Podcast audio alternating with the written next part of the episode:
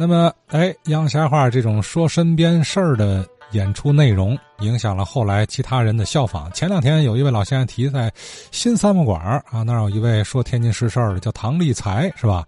呃，毕连刚先生后来说唐立才是杨瞎话的徒弟，这个事儿啊，呃，因为杨瞎话首先他不是行内人，对吧？呃，另外呢，我还问了下小四，他说不是唐立才啊，这名字你一听，他中间是立字辈儿嘛。他跟刘立福先生这都是师兄弟儿啊，也就是小四的亲师叔。哎，明儿这这小四会说说他这位师叔怎么回事啊？那么今儿呢，小四还先解开上周拴那扣子，就是说，这个很多评书演员，包括他的师傅刘立福先生，在园子里说书，他怎么就没有结尾啊？你听不着结尾，什么原因？曲目为直终须弯。养狼当犬看家难，墨染露丝鹤不久，粉涂的乌鸦薄不鲜。蜜饯黄连忠辛苦，强摘的瓜果不能甜。好事须当善人做，天生于鲁教不贤。大家好，我是天津文艺广播的小四，啊，也是我们。话说天津卫节目的忠实的听众和粉丝，跟刘哲老师呢是好朋友啊。最近呢，应他的邀请，和大家聊聊评书方面的话题。嗯，好多人说了啊，你聊评书，呃，聊的还挺感兴趣，是吧？为什么要感兴趣呢？因为我的老恩师是刘立福先生，跟福老呢，呃，在一起学艺学了十几年，也能说几段。有机会，我们在剧场要说书的时候，约请大家，您给捧捧场，是吧？这个上一周啊，我们聊来聊去，聊到了这个刘立福先生的《白宗卫坠楼》，也提到了他的原作者呢是讲报的谢明义。后来通过张寿臣、张建生等等很多名家的，呃，每个人的丰富发展，到我老师刘立福先生这里。形成了天津时事评书当中的一个非常重要的篇目。呃，老先生呢，在电台呢只录过枪毙刘汉臣，没有录过白宗伟坠楼。他晚年最后在同月星茶社演出的时候呢，演了一次白宗伟坠楼，但是呢没有说完。这个书呢，大家可能都熟悉。发生在上世纪二十年代，是吧？天津呢，有一个当时叫直隶省总督办楚玉璞，他的哥哥叫楚玉凤，呃，好色的这么一个老头和南善堂的堂主也是天津的一个文混混叫杜孝山，他们两个人呢，就把白宗卫的媳妇儿呢诱骗到了南善堂。然后逼着白宗卫写了卖妻文书，实指望呢要霸占呃白宗卫的老婆。没想到呢常氏女呢坚贞不屈，誓死不从，就怕闹出人命来呢，这个事情就作罢了。就当然也没有把这个呃常玉英给放走，没有放走，但是就关在了一个小屋当中。啊，评书里这么说。这个时候，白宗卫拿着卖老婆的钱。精神失常，然后呢，到天津的很多的慈善机构把这钱都舍了，就剩了一点钱，怎么样呢？坐着一个胶皮，来到了天津的中原公司，在多伦道和这个和平路交口。以前中原公司屋顶，到夏天有电影、杂耍、什么咖啡啊、台球啊这样的娱乐活动，所以呢，白宗卫就上到上面之后呢，呃，看了会儿电影。捡了一根红蓝铅笔，然后在电影的屏幕后边写了点字儿，自己在饭馆里头就写好了一封绝命书，揣在身上了。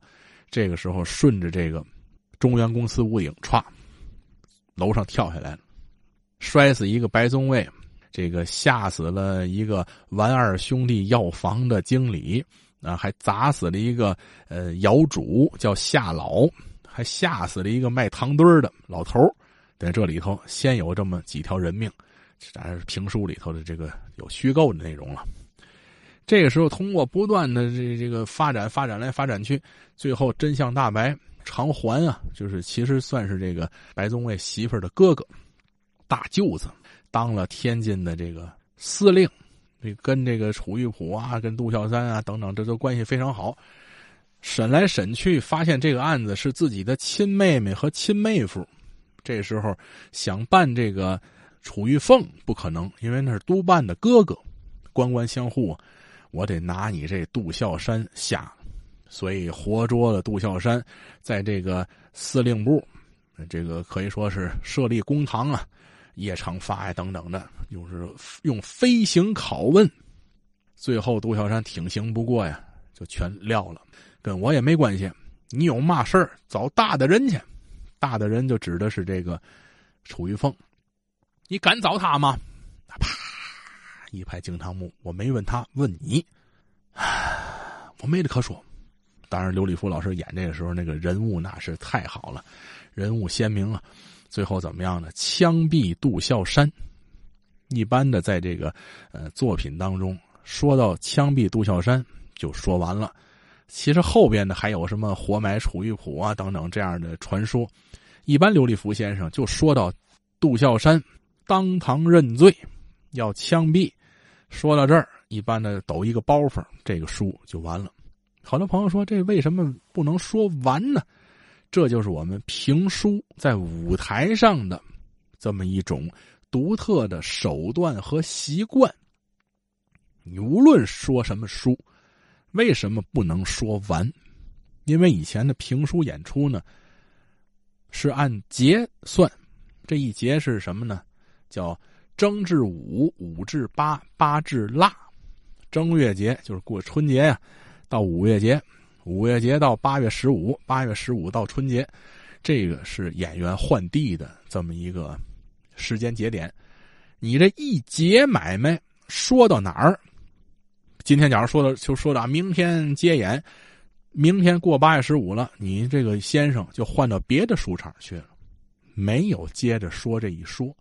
如果说说完了这部书说到这儿，咱全始全终，那回头观众就苏年了。就说一句行话呀，就是观众就少了。为了把观众拢住，永远没有结尾。包括我们听单田芳啊、刘兰芳好多这个，呃，什么杨家将、薛家将、胡家将啊，什么这个呃大隋唐等等的，没有头。说到一个坨子，也就是这个这个棺木。什么剑侠图、三侠剑都一样，没有头。说了，今天杭州类说完了，杭州类打完了，咱们下回见了。后边怎么样？这一期来不及了，咱们下一期，咱鸟事见了啊！那说去，还从头开始说，佟林出世等等等等，你永远听不到后边。那有的说后套，那永远说后套，没有前面。但是后套到这一结尾也完了。我们这《聊斋》门呢？《聊斋》没有说仨月的是吧？有四五天的，有十来天的，最多的说个半个月，怎么办呢？这几个目录攒在一起，这一个目录，假如咱们说这个，呃，张鸿渐是吧？张鸿渐说到哪儿呢？最后张鸿渐三逃，到第三逃的时候，岁数已经大了，他这个都长了胡了，他的儿子都得中了，让这个暴露的吓跑了张鸿渐。到这儿有一个小包袱，我老师这包袱我记得特别特别清楚。然后回家之后，那张鸿渐这个儿子是吧？张鸿渐的儿媳妇问那个张方士，就张鸿渐的老婆，娘啊，那个你看那个我们爷们儿回来了。这老太太不愿意了，是啊，你爷们儿回来了，我爷们儿可走了。等明天接演，就到这儿又扣了。底下观众哗一乐，这不就是一个。呃，大团圆结尾吗，具体张鸿渐后边怎么样？明天你再来，明天来，三五句话，这个活就结了。结完之后呢，今天给您换一个目录，今天的目录是崔猛，哎，又换下一段了。聊斋，假如说今天啊，张鸿渐说到这儿，明天接演，明天人家就不来了。为什么？明天我知道你换什么目录啊？所以说呢，演员就是心理学家。你比如说啊，我们老师的另一段代表作叫《锦瑟》，最后这个锦瑟和这王轴子呃结婚了，然后又还有一个小丫鬟也嫁给王轴子了。这王轴子呢不愿意和这个小丫鬟呃同床共枕。后来发现转来转去呢，有这么一个，你就发现了，哎，两个屋里头都有王轴子，这就是一个惊人比。哎，怎么一个人分俩人呢？明天接演，其实这就是结尾了。明天来之后几句话一带过来啊，再换一个别的目录。今天给您说素秋，哎，换别的了。